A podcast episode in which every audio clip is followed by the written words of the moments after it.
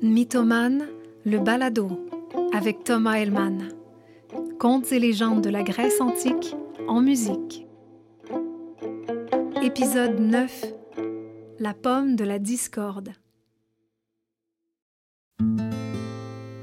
Au tout début de la création, la déesse de la nuit donna naissance à la déesse de la discorde.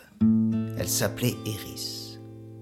On dit qu'elle avait une chevelure de serpent qu'elle attachait avec des bandelettes sanglantes. Elle tenait une vipère dans sa main droite et des plis de ses vêtements coulaient en permanence du sang. Elle avait des ailes de corbeau noires comme la nuit sa mère. Eris, la déesse de la discorde, celle qui engendre les querelles et les guerres celle qui est toujours présente sur les champs de bataille et aime entendre les plaintes des blessés. La discorde, infatigable, tout à la fois compagne et sœur du dieu de la guerre. Elle se dresse timidement, mais bientôt touche du front le ciel et de ses pieds foule la terre.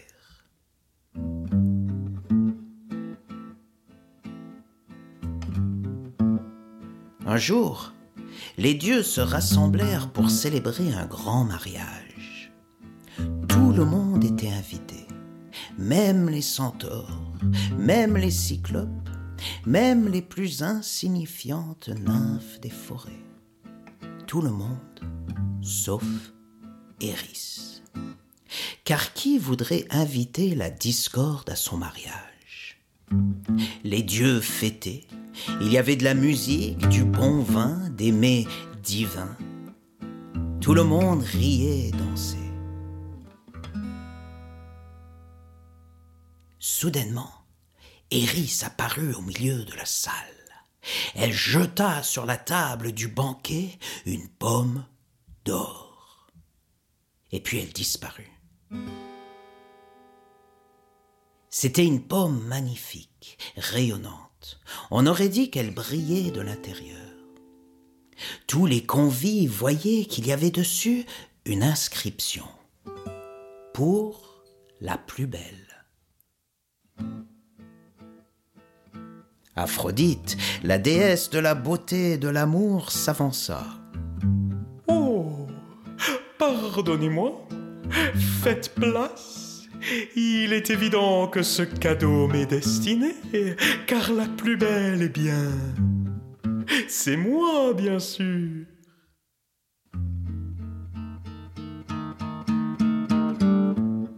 Athéna, fille de Zeus, déesse de la guerre et de la raison, intervint.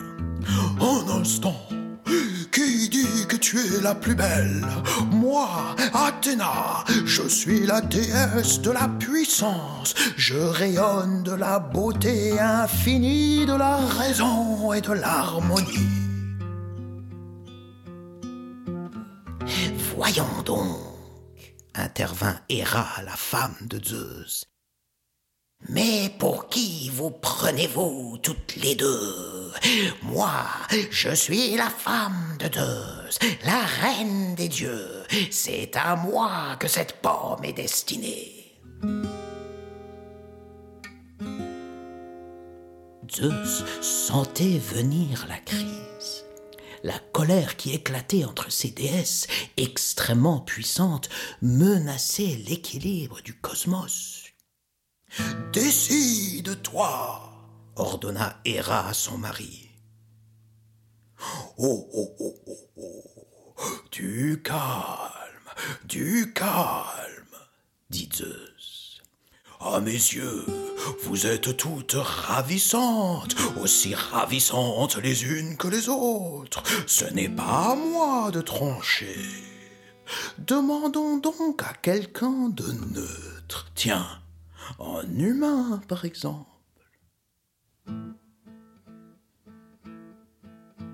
Zeus envoya les trois déesses sur terre se présenter auprès d'un jeune berger qui gardait ses moutons. Il s'appelait Paris. Les trois déesses apparurent devant Paris, se dénudèrent et lui demandèrent Voilà, choisis, jeune berger, qui de nous trois est la plus belle? Le pauvre Paris était à la fois ébloui et terrifié. Il avait devant lui trois déesses éblouissantes, complètement nues, qui se montraient sous tous leurs angles en cherchant son approbation. Le pauvre garçon, pétrifié, je, Parle ordonna Héra. Paris, interloqué, ne pouvait prononcer un mot. Athéna s'approcha et lui dit Si tu me choisis, je ferai de toi le plus puissant des guerriers. Tu seras invincible, tu connaîtras la gloire éternelle des héros. Paris se préparait à donner la pomme à Athéna quand Héra intervint. Si tu me choisis, je te donnerai un empire. Moi, je suis la reine des déesses. Je ferai de toi le roi des humains. Paris s'apprêtait à choisir Héra quand Aphrodite lui glissa doucement à l'oreille. Si tu me choisis, ô beau et jeune berger, je glisserai dans ton lit la plus belle des mortelles. Tu auras comme femme celle que l'on appelle Hélène. Sans hésiter, Paris saisit la pomme d'or et la tendit à Aphrodite. Héra et Athéna, furieuses, s'envolèrent en jurant de se venger. Comme promis, Aphrodite enleva la belle Hélène des bras de son mari, un puissant roi grec, et elle la déposa dans les bras de Paris. On découvrit que le jeune Paris, sous son déguisement de berger, était en réalité le prince d'une ville qu'on appelait Troie. Le roi grec, à qui Aphrodite avait enlevé sa femme, était furieux. Il rallia à lui tous les autres rois de Grèce, et ils montèrent la plus puissante flotte guerrière que le monde ait jamais vue. Ils partirent faire la guerre à la ville de Troie. Les dieux en Olympe se rallièrent à un camp ou à l'autre, et ce fut le début d'une des guerres les plus violentes et sanglantes que le monde ait connues. Des milliers de morts, des blessés, des pleurs et des cœurs brisés.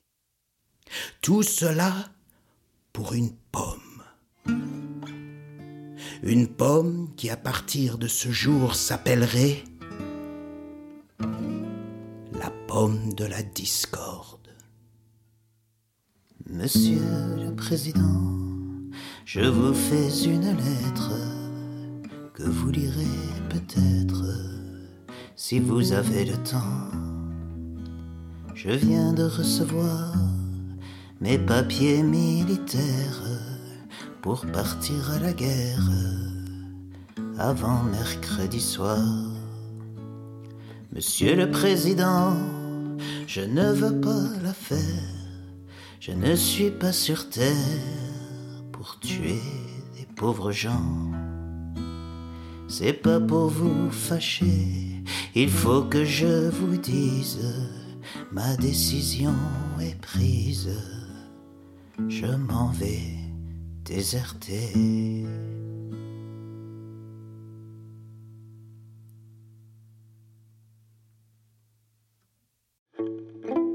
C'était Mythomane, le balado. Épisode 9. La pomme de la discorde. Mixage, montage et musique du générique, Olaf Gundel. Narration et conseillère à la réalisation, Evelyne Charuet. Idée originale, recherche, texte, musique et réalisation, Thomas Hellman. La chanson Le Déserteur a été composée par Boris Vian en 1954. Pour plus d'informations, visitez thomashelman.com.